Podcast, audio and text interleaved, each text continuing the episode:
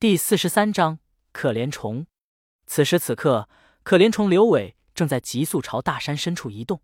五岭南路的前端，因为靠近市郊公园，有东周政府参与开发，所以从山下到半山瞭望亭铺了青石台阶，方便便捷。刘伟花掉所有优势时间，正好上到半山亭。他拿出水壶喝了口水，抬眼瞧见岭下车辆灯光交互穿梭，吓得赶紧蹲身，潜入一旁密集隐蔽的松树丛中。直线距离太近，军用装备和高科技设备都能准确发现他，一不小心就死定了。半山亭的后面全是崎岖山路，他听取老仙的建议，趁着夜黑风高，专挑山民行迹最多的山路走。因为隐藏行迹最好的办法，莫过于隐藏在更多行迹当中，只有足迹跟他人重叠，才能扰乱追踪好手的视线。好在五岭南路最近很长时间缺乏雨水，山泥干燥，路面坚硬。加上老仙的警惕和体察，让他几乎没有留下可供察觉的痕迹。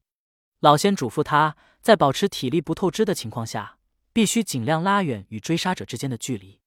而且在没有确定摆脱追踪者之前，为了不暴露目的地月旁岭，老仙让他先走其他方向。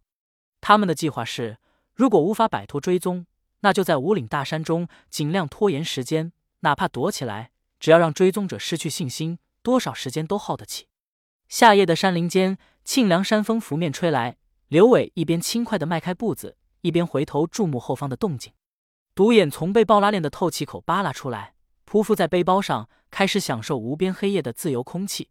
尤其深山老林独有的俯视器，绝对是他的最爱。刘伟一偏头，正瞥见独眼迎风，闭目陶醉，叹道：“老独，你可真是爽歪歪了。”独眼敲敲大肉前。滋滋叫唤，听得出很是欢畅。后山岔路就在前方，两条山径分别指向不同方向。老仙指挥他朝西边的红军岭方向行进。主人，根据我记录的地图数据显示，红军岭的地势险峻复杂，山径走向单一，不利于隐藏行迹；反而北边的磨刀坪地势平缓，山路四通八达，利于加速逃匿。咱们为什么不走磨刀坪？首先。大多数人都会想当然的以为你会选磨刀瓶。再则，就算敌人分散人手跟上咱们，人数自然减少。所以，只要不留痕迹，路口越多，咱们最后要面对的敌人就会越少。只要不暴露，每一个分叉路口其实都在为他们做敌人的减法。刘伟猫着腰踏上了西侧方向山径，随着垂直高度的攀升，山路开始变得陡峭，而且越来越狭窄。他还必须小心翼翼。不能摔跤，造成路面无法修复的痕迹，更不能受伤留下血迹。悬赏他的花红足有五百万，普通人一辈子都赚不了这么多。所以，没人知道从南路上山追杀他的那帮人，为了这笔钱会动用什么手段。很快，刘伟开始头疼。当他上了红军岭山路，还没走到一半路程，老仙的警示便亮出了红灯：小心，后方有无人机。我去。无人机的垂直爬升和视觉覆盖，瞬间将他的时间优势瓦解了。主人，咱们必须马上离开山道。刘伟窜入山路两旁的低矮灌木林，有着老仙和独眼的两重守护。尽管深一脚浅一脚踩在齐怀深的草丛里，但心里还是蛮踏实。他一边走一边问道：“咱们是不是找个地方躲起来，避过无人机的探头？”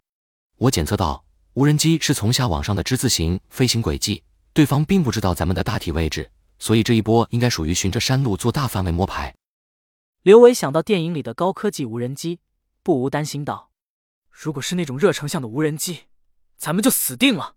距离太远，无人机的性质我勘测不到，所以咱们最好的应对办法是避开它的探测范围，直接横向绕到红军岭的背面，再做计划。”刘伟回头望了望身后踩踏过的草丛，这些痕迹。看来没办法清除了。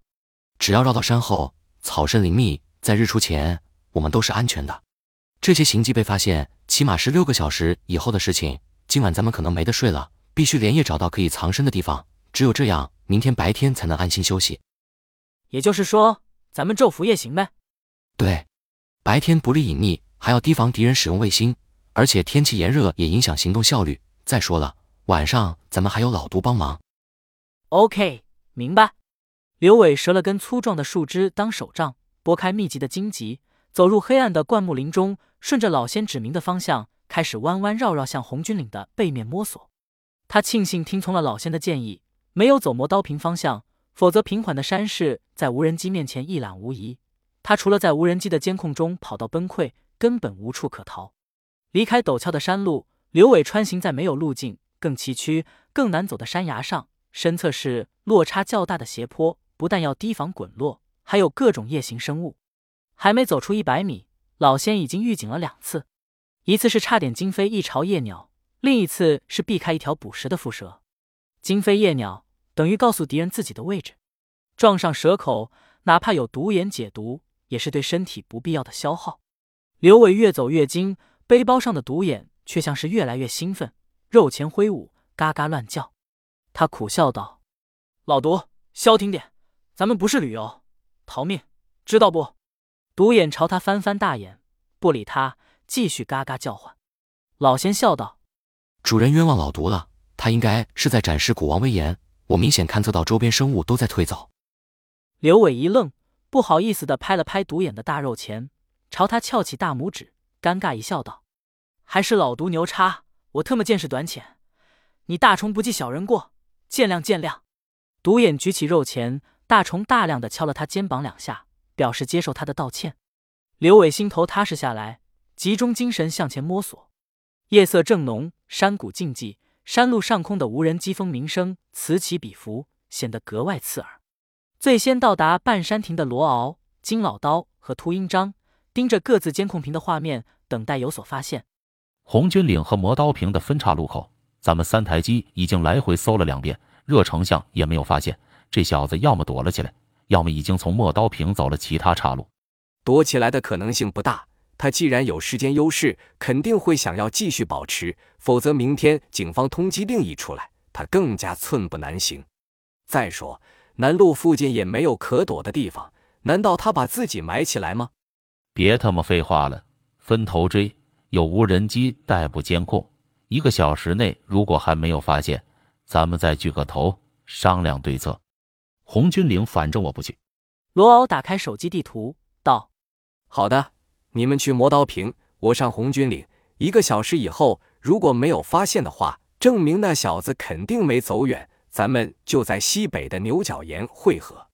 只要有后面这帮狗仔帮忙赶山，附近方圆五公里，咱们慢慢搜。金老刀和秃鹰章表示没意见。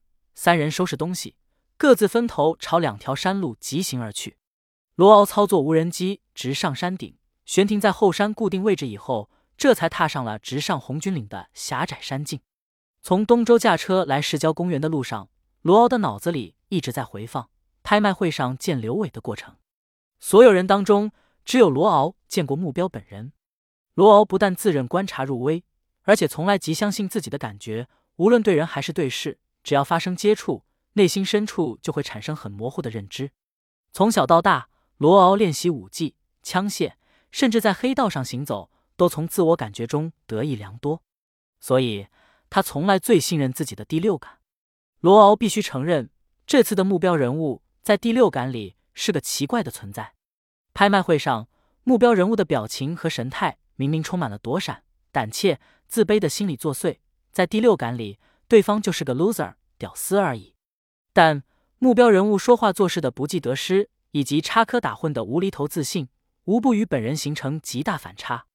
如果对方的确在扮猪吃老虎的话，罗敖只能承认自己的第六感出现了严重误差。就像现在，罗敖的第六感竟有一种难以描述的空旷，仿佛隐隐约约告诉自己今次的猎杀没有把握。这更激起了罗敖的好胜心。其实，就算网上的盘口越滚越大，黑榜杀手果真出现，罗敖更会坚持到底，因为这一天罗敖等很久了。对他而言，钱固然重要。但黑榜更重要。罗敖一把扯下脖子上的粗金链，塞进兜里，扭了扭自由的脖颈，无比轻松的吁了一口气。他沿着山道快速登山，夜幕沉沉，两旁的灌木丛从身旁掠过，无人机已经在山路上来回扫描了两遍。